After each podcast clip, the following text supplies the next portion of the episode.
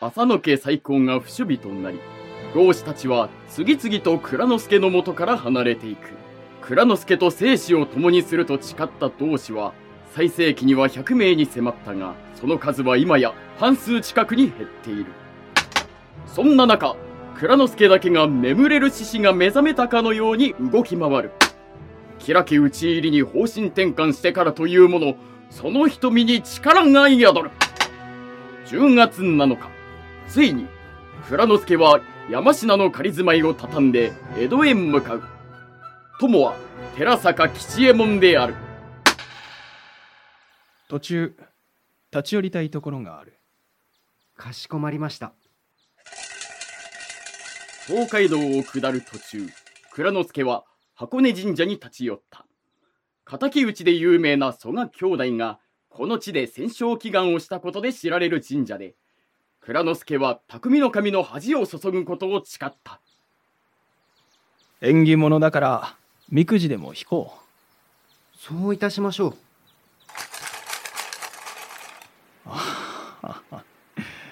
大吉だ。ようございました。旅、急がぬが吉。願望、正しければ叶う。子だから、恵まれる。子だから、奥方様はお元気であらせられますでしょうか？そうさな。江戸下校に先立つ半年前蔵之介は陸を離縁していた。赤穂事件蔵之介の流儀。第4話江戸下校。最悪を考え最高を手に入れる。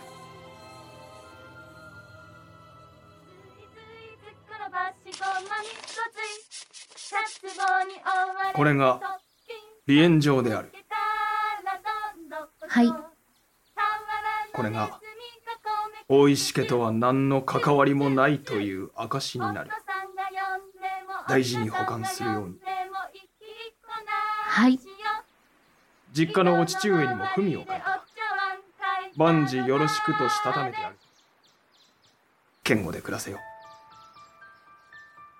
はい。旦那様はそう言って私の腹にそっと手を添えました。蔵之介様？黒田様？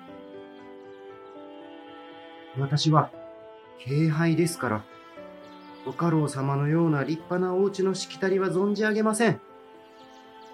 けれども、長年連れ添ったご夫婦が、そのような紙切れ一枚でお別れだなんて、本当によろしいんですか？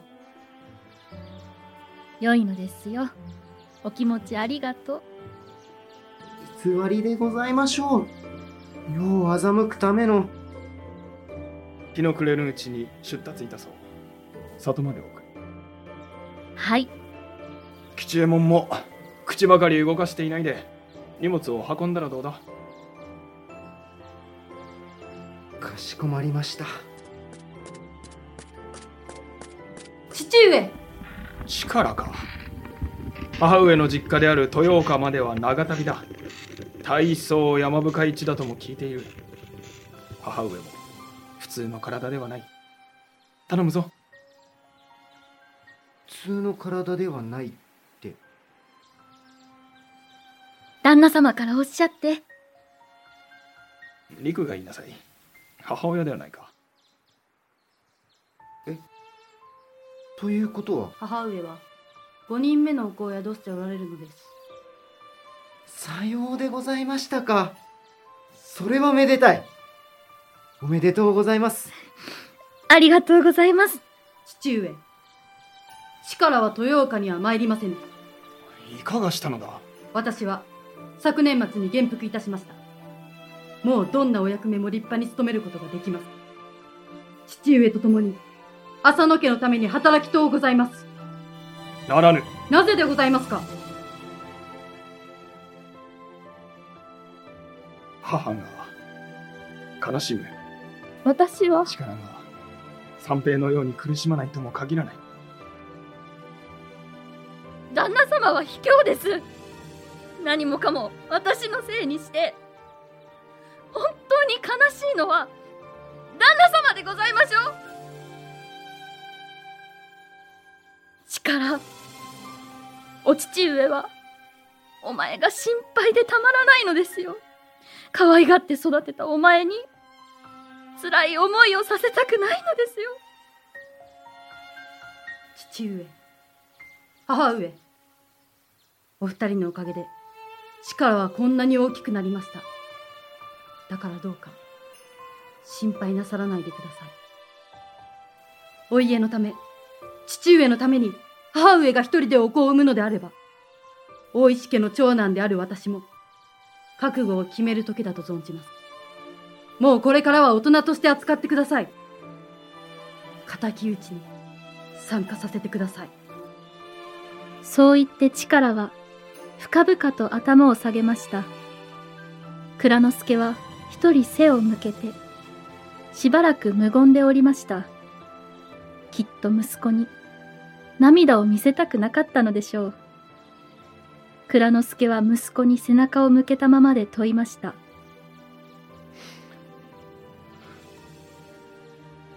同じ志を抱く同志として生きるからにはこれよりは父でもなければ息子でもない。よいか。はい。容赦はしないぞ。はい。こうして蔵之介は息子の願いを聞き入れました。私が豊岡の実家に戻ってから間もなく元気な男の子が生まれました。蔵之介との五人目の子大三郎と名付けました。蔵之介が浅野の殿様の名誉を回復するために何をするつもりなのかは見当もつきませんでした。ただ何かあった時に私たち家族に類が及ばないよう離縁した。その心は随分前から分かっていました。その証に蔵之介からは赤子の誕生を喜ぶきめ細やかな文が届きました。そして蔵之介が文をしたためたのは妻の私ばかりではありません。11月上旬蔵之介はついに江戸に入り一足先に江戸入りしていた力とともに日本橋の旅籠に腰を下ろした。つくなり蔵之介はせっせと筆を走らせた。文の内容は同志に向けて討ち入り時のこしらえや武器について細かに定めた指図書からこれまでにかかった費用を記した会計帳簿。今回の討ち入りの理由と目的を記した工場書まで多岐にわたった。なぜここまで細かくお決めになるのですか？指示の細かさに辟易した老子が尋ねると蔵之介は筆を走らせながら答えた。最悪の事態を想定して備えることが望みを叶える早道だ。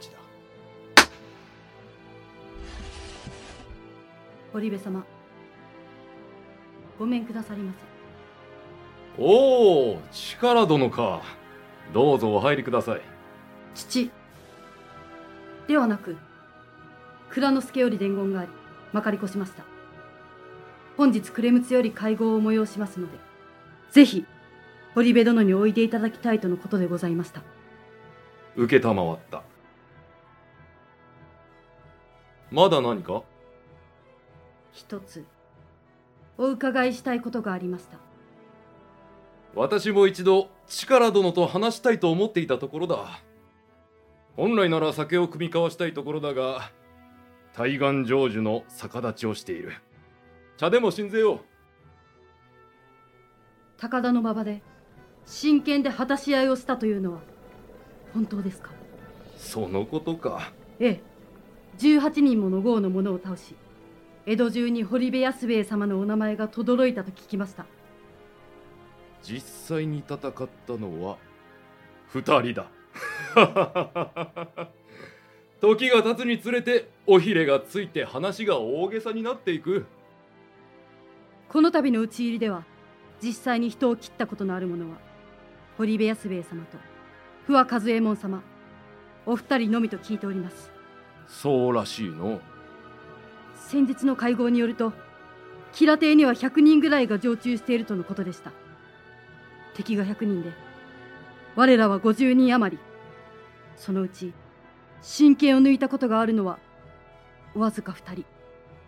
弱音を吐くわけではないのですがこれは本当に大変なことだなと覚悟を新たにしている次第でして。怖いか？怖くはありません。俺は怖い。え？先のことに思いを巡らせても怖くなったり不安になったりろくなことはない。だから俺は今できることをやる。今だけに集中してやるだけのことはやる。はい勝ち負けは時の運。到底人に操れるようなものではない。人間にできることは目の前のことに全力で取り組むことだけだ。そうか。常の勝敗は今なりとはそういう意味だったのですね。なんだねそれは。山賀祖光先生の教えで。父の口癖なのです。俺は竹から仕官して赤穂に入ったから祖光先生のことは存じ上げないのだがそう言われてみると蔵之介殿も確かに今に生きていらっしゃるな。私は父から薫陶を受けてきたにもかかわらず全く身についておりませんでした。力殿無事討ち入りを果たした後はパンと酒を酌み交わそう老子たちは町人になりすまして平屋敷の偵察を続けついに屋敷の絵図面を手に入れる。絵図面を見ると平幸助之助の寝女は裏門近くにあることが判明した。蔵之助は老子たちを表門と裏門2つの部隊に配置したが裏門が激戦になることが予想された。おのおの方表門から討ち入る表門組と裏門から突撃する裏門組それぞれの配属をお伝え申す。かしこまってござる。まず表門隊の大将は私蔵之介が相務める。承知。続いて裏門隊の大将は大石力。お待ちくだされ。何か？ご身分からして当然だと思うし口を出すのもはばかれるが重要なことなのであえてお尋ねする。力殿は我ら老子の中で最も年が若いと聞いている。いくら蔵之介殿のご子息とはいえ裏門の長には荷が重すぎるのではないか。この度は親子で加わっている方も多くいらっしゃる。実際狭間殿貴殿もお父上ご兄弟ともにご参加とのこと。誠に痛み入る。差配にあたっては表門と裏門で極力親子兄弟が別々になるように配属した。親子兄弟万が一どちらかが一方を倒れてももう一方は残って仮面を残すことができるようにという標法か。その通りだ。その結果力を裏門に回すことになった。これでも極力市場を挟まずに采配したつもりだ。分かっております。蔵之介殿の深いお考えにはいつも恐れ入るばかり。また力殿の大将としての器を疑っているわけでもないのです。力殿は背丈もあり若いのに落ち着いておられてまさに大義しかし裏門は上野之助の居室に近く。ということは守りも厚く激しい戦になることは明らか。せめて力殿だけでも蔵之介殿のお近くに置かれた方がご心配であろう。そのために裏門には吉田忠左衛門殿に副長として立っていた。忠左衛門殿はこれまでも私の右腕として影に日向に支えてもらった御人だ。さらに実戦の経験がある不破和右衛門殿にも裏門隊として力の未熟を補っていただくつもりだ。蔵之介殿一つお願いがある。安兵衛か。私も裏門に配備していただけないか。の力殿。はい。この堀部安兵衛が責任を持って力殿をお支えする。安兵衛殿がついておられるなら鬼にかなお。う俺は鬼か。お頼み申し上げますお願いいたします。脇が甘い。以来、討ち入りの日まで、力は堀部安兵衛様から毎日、剣術の稽古をつけていただくようになりました。腹に力を入れる。やーよいよい立ち筋だ立派な剣士だ本当ですか？15で母の手を離れた息子です。しばらくは、あの子のことを思うだけで、涙がにじみました。ただただ不憫に思っていたのでございます。けれども、赤穂浪士の方々に、弟のように可愛がられていたと聞くと、力には、楽しいひとときもあったのかと思い、少しは胸の使えが収まるような気がいたします。元禄15年も師走を迎えた。すでに11月の時点で、藩の金も借財も底をついた。討ち入りが先か、飢え死にが先かという極限状態。日を追うごとに脱落者が増えていく。ついに、老子の数は四十七人にまで減った。四十七士の一縷の望みは、キラの首を上げる。その一点のみ。蔵之介は最後の仕事に精を出す。すなわち、四十七人が逆賊にならないための知恵を、雲の糸のように張り巡らせていく。凍てつく寒さの中、討ち入りの日が刻一刻と迫る。作、斎藤智子。演出、岡田康。出演、大石蔵之介田辺正樹大石陸。橋谷翔子。武田出雲、吉川秀樹。寺坂吉右衛門大東秀文大石力大内結堀部安兵衛本山武康老子平塚蓮狭間十次郎美代選曲効果、小佐子。音楽協力、H ミックスギャラリー、アマチャ、スタジオ協力、スタッフアネックス、プロデューサー、富山正明、制作、株式会社、ピトパ。